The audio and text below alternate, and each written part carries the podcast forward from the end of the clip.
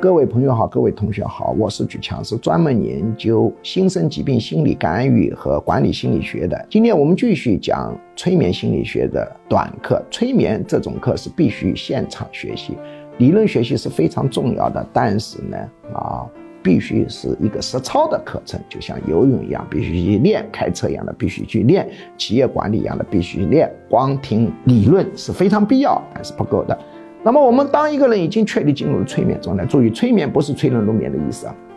而是潜意识沟通的意思。催眠上的潜意识是活跃的，它是有感觉的，啊，睡眠是意识潜意识双关闭，催眠是意识关闭或者说在潜意识是打开的。那么确立他已经进入催眠状态，经常使用调整的一种办法叫做催眠脱敏疗法。什么叫催眠脱敏疗法？假定来访者这个人是。不敢到学校去，一到学校就非常的紧张。那么你可以在现实生活中对他进行脱敏，就反复让他进学校，磨练他的耐受力；也可以在催眠状态，让他啊想象进了学校，哎呀很紧张，然后呢跟他说，哎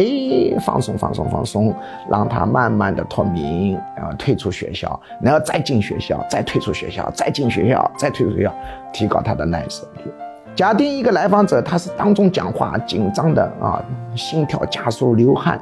那么你可以在现实生活中让他脱敏，人多的地方叫他去讲话，当然这个操作难度就高嘛。可以在催眠状态脱敏，进入催眠当中，想象底下那个黑压压的一片，他讲话哇非常的紧张，然后走下台，他就不紧张了啊。过一会再来，哎又上去又紧张又下去，再紧张再放松再紧张，慢慢的他就不紧张了，这叫催眠的脱敏疗法。